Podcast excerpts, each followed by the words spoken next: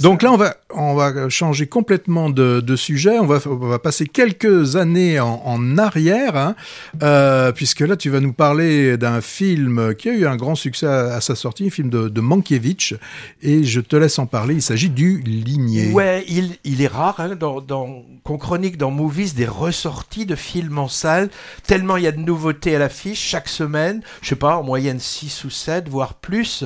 Le seul, je crois, évoqué euh, l'an passé, c'était Le Messager. je crois, le, le messager de Mm. Joseph Lozé, et, et on, on évoquera peut-être tout à l'heure le Ouais. messager. Alors pour changer, regardons avec un très grand plaisir dans le rétro pour parler de la sortie en copie restaurée du dernier film de Joseph L. Alors L c'est pour Léo, Joseph Léo Mankiewicz, le limier.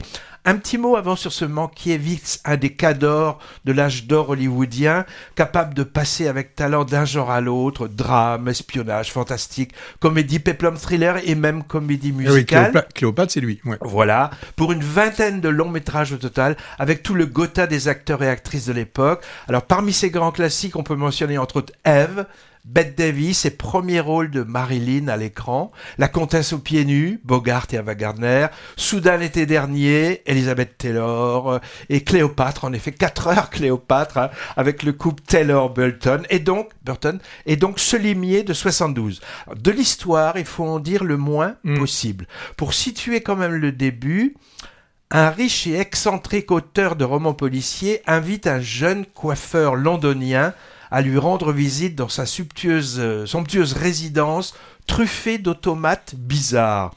Il sait que ce jeune homme a une liaison avec son épouse et il va lui proposer quelque chose. Quoi?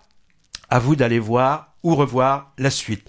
Poker menteur entre deux mâles blancs machos rivaux qui veulent s'humilier, où le spectateur est piégé par plusieurs retournements de situation pour son plus grand bonheur. Alors, il s'agit d'un huis clos volontairement théâtral, hein, Oui, mais d'ailleurs, c'est du, hein, c'est d'une Oui, pièce oui. de théâtre, Ouais, de Pinter, et, je crois. Et le ouais. film s'ouvre sur des rideaux de théâtre et se clôt aussi, donc euh, c'est vraiment voulu. À seulement deux personnages, unité de lieu, trois parties comme trois actes, avec des dialogues magnifiquement écrits, et la classe british de deux comédiens parmi les plus talentueux de leur génération respective, hein, Laurence Olivier, Sœur, oui. Laurence Olivier, et Michael Caine, et pas sœur à l'époque, mais il a été anobli depuis. Hein.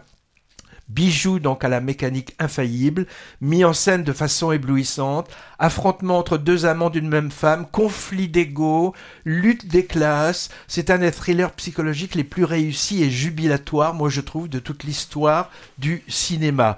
J'avais pas le souvenir que c'était si cruel quand même, hein. la farce est par moments tragique. hein.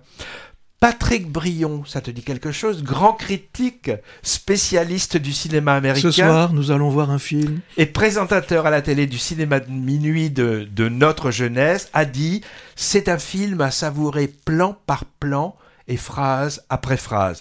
Je vais le dire avec son phrasé C'est un film à savourer plan par plan et phrase par phrase. Je peux rien rajouter. Si. Je veux rajouter, un, remake a été réalisé en 2007 par Kenneth Branagh avec petite facétie, le même Michael Caine jouant cette fois le mari et le jeune est inter- interprété par Jude Law. Très bien aussi mais moins efficace et évidemment sans l'effet de surprise de la vision de l'original. Pour qui ne connaît pas le limier, c'est un must-see. Pour qui le connaît, le revoir sur grand écran en copie neuve, c'est un must aussi puisque au courant des manipulations successives de l'histoire, on peut s'attacher à voir comment la mise en scène piège le spectateur. Le limier est encore visible quelques jours à, à l'Utopia de Bordeaux et ailleurs, j'espère, proche de chez vous.